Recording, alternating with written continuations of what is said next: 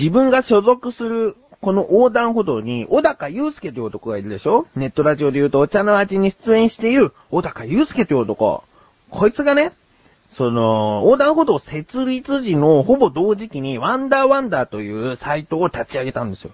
このサイトは、主に写真を10枚ぐらいかな、1ページにこうバーッと並べて、で、それにアルバムのタイトルみたいのがついてて、そのアルバムを月に2回とかまあ、ペースはバラバラだったけど、更新していて、で、あと、自分のやりたいことを他に、こう、やっているサイトがあったんですけれども、それが、半年ぐらいかな。はっきりと覚えてないけど、それぐらいで終わってしまって、同じ名前のワンダーワンダーとなって、ブログの方でテキストだったかな。テキストを公開するワンダーワンダーというブログが立ち上がったんですけれども、こちらが2008年の1月2日で更新ストップになってしまった。まあ、ほぼ閉鎖状態というか、封鎖状態というか、封鎖じゃねえな、閉鎖だな。閉鎖状態という風になってしまって、で、なんかもう、やらないのつって。横断歩道のリンクの方でも工事中としてるけども、なんかやらないのつって、で、いや、やりたいとは思ってるんですけどね、つって何したらいいですかねみたいな感じで。うーん、やっぱり写真撮ってるんだから、写真掲載するのが一番じゃないかなんつって。で、そうですね、つって。じゃあちょっと考えてみますわ、って言って、立ち上がったサイトが、1月7日にリンクページに Today's Back というサイトを追加しました。こちらは横断歩道としては一切、あの、絡みのない小高祐介個人の写真掲載サイトとなっております。そして、写真だけじゃないんですね。その写真を通して、メッセージも、こう、綴っている。うん。自分が結構ね、なんかこう、グッと来たのがね、それまた1月7日の深夜2時11分に更新した記事ですね。うーん。シックスズバックというタイトルで、まあ、これは単に6番目の写真という意味だと思うんですけども、シックスズバックという、えー、気になる方は見てください。読んでください。うん、なんかちょっとね、いいね。こういったことをこれから更新していくんだと。ああ、いいと思う。横断歩道それぞれの活動があって、なんか面白いと思う。うん。まあ、自分はちょっと、その、声を配信するということの方に、えー、別行動で、こう、やってるところありますけども、それは、メガネたまーにという名前でやっていると。うん。菊師匠とメガネたまーにの両方の名前を持ち合わせるってめんどくさいやつだからね。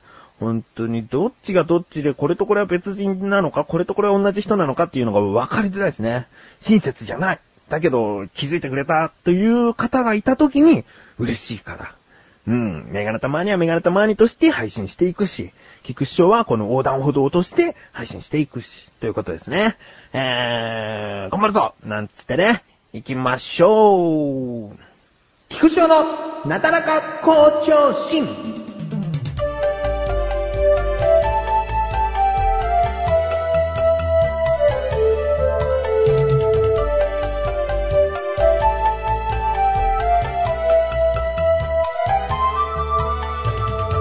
前にね、 mixi をやっていたら、その、メッセージが届いて、で、その方はメガネタマーニの存在から知って、で、菊師匠のなだらか向上心にたどり着いたという人なんですけれども、その時に、ショートムービーもやってるんですね、みたいなことを言ってくれて、ああ、そうです。ショートムービーも、そうです、やってるんです。って、その、遠いところからわざわざありがとうございますっていう感じだね。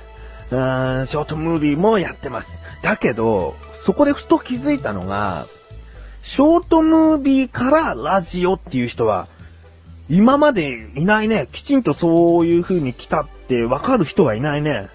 うん。そういえばさ、第1回のショートムービー作品のスクランブルームぐらいだったんじゃないかな。その、映画の感想みたいのが来たのは。映画の感想的なことが来たのは、それだけじゃない。と思ってね。と思って、やっぱりショートムービーはショートムービーでしっかりやっていきたいから、えー、ショートムービーページをきちんとしようと。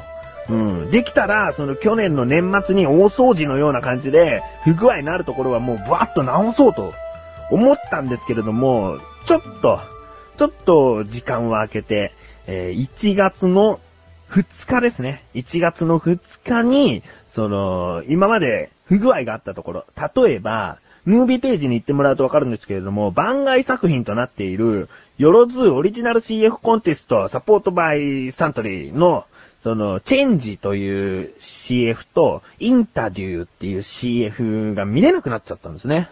これは、その横断歩道がどうこうしたっていうことじゃなくて、そのよろずのサイトの方がなくなってしまったようで、で、表示されなくなってしまった。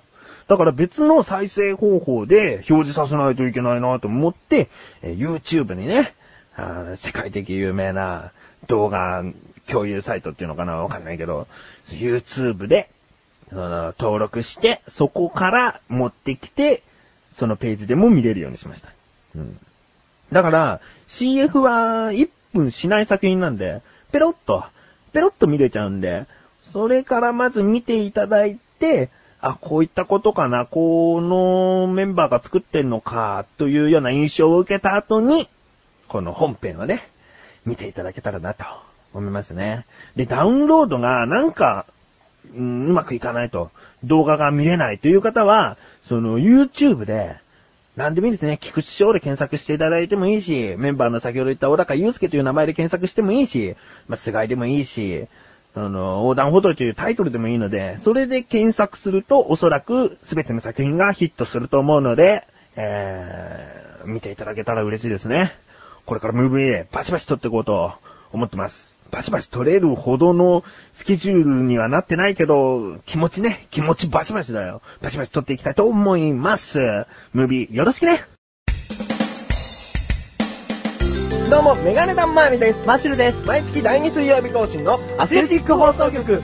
いとこ同士ではない男二人が、あれやこれやと話しつくこと皆様に汗と涙の大感動を、お届けできません。プロ顔負けの歌と踊りを、お届けできません。熱々できたてミックスピザを、お届けします。すんのかよ。もうそりゃ熱くて熱くて多いやけどでも、そんなあなたが食べたいのってバカ野郎。アスレチック放送局の口下手ラジオ、ぜひお聞きください。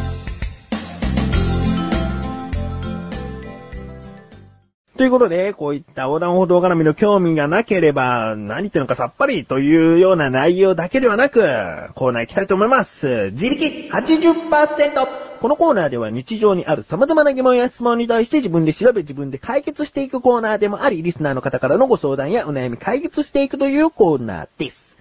うん、今回はゆっくりと喋ってみたね。えーっと、今回ね、疑問というか、質問だね。うん。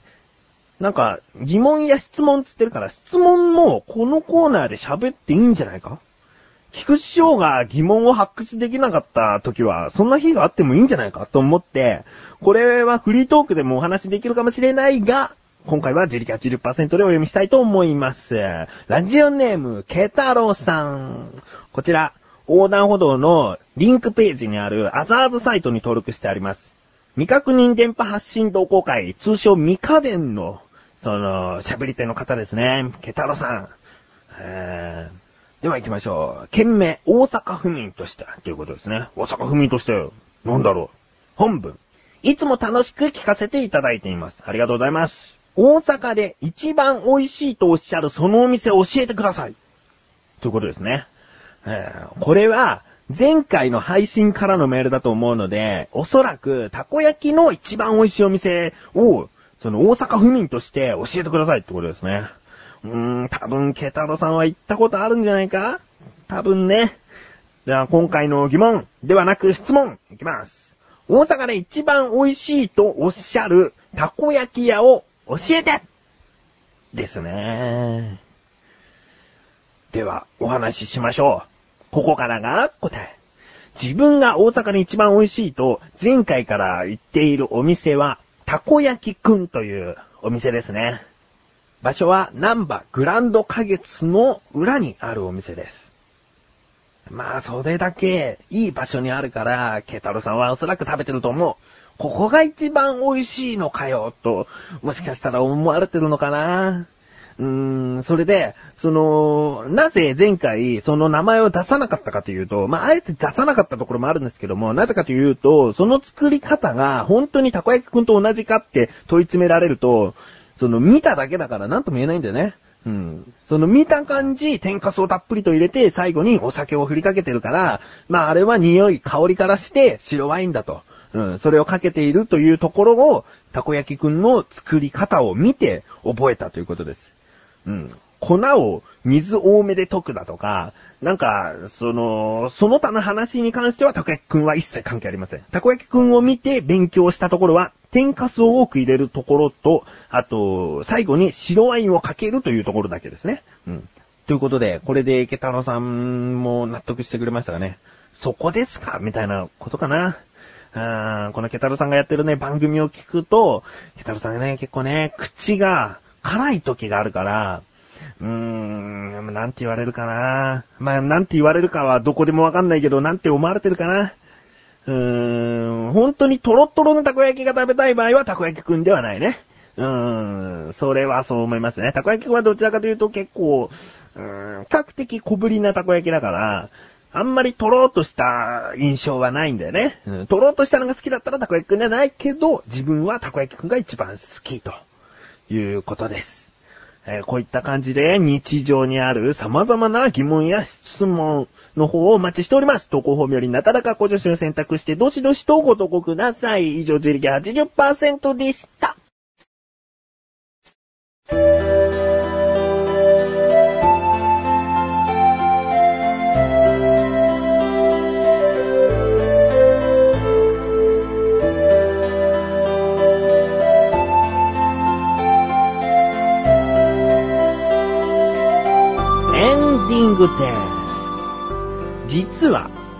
つい先日大阪に行ってきまして、たこ焼きくんを食べてきています。うーん、美味しいね。やっぱり美味しい。家で自分で作るのより全然美味しいね。さあ、そうだよ。うーん。まあ、先ほど言ったケタロさんというのは、ほぼ横断歩道設立時からのその知り合いの方なんですけれども、初めてメールをいただいて、ということは相当なんか気になる話だったんだと思うんですよね。大阪で一番美味しいというほどのお店はどこだと。うん。例えば、こっちで言うと、自分は横浜に住んでるから、横浜中華街で一番美味しい中華まんはこれですね、なんて話を聞いたときに気になるかな。え、どこだ？一番美味しいと思われる中華まんはどこか、えー神奈川県民として知りたいので教えてくださいと思うかな。そう考えるとあんまり思わない。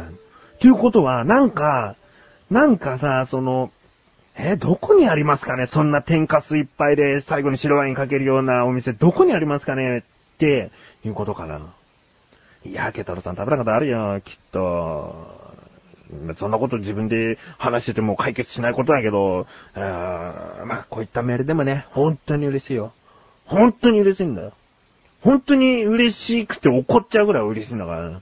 えー、ということで、お知らせです。まず、リンクページから行けるアスレチック放送局というサイト。こちらの口餌ラジオという番組が、この配信分とともに更新されました。こちらの方は、えー新年一発目ということで、マシュルとトークしています。今年のマシュルの目標は何？聞いてます。まあ、大した答えじゃないね。えー何？ジョギング？